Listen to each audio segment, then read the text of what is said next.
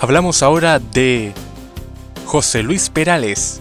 Hoy me sorprendo leyendo la página 8 del diario El Mundo. Este cantante y compositor español nació en 1945, un 18 de enero. A los 6 años comenzó a tocar el laúd y compuso su primer tema a los 16.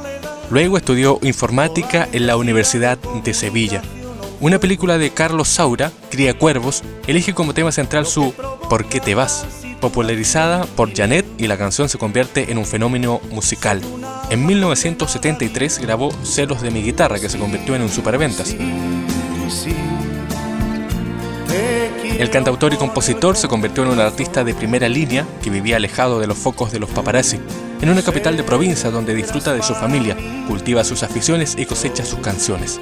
Dice, es más relajante para mí escribirle a otros que tener que desnudar mis vivencias, mis pasiones y mis emociones en una canción.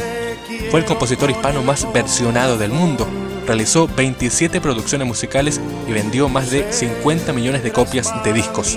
Registró más de 4.000 composiciones y fue durante muchos años número uno en derechos de autor. En el año 2009 José Luis Perales compuso los temas del álbum Propiedad de Nadie, de la cantante española Rosa López, y colaboró en el disco con un dúo. Después de unos años de ausencia, estrenó en 2012 su CD Calle Soledad.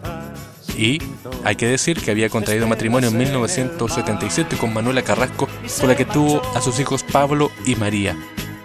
José Luis Perales, este conocido cantante español, nació en 1945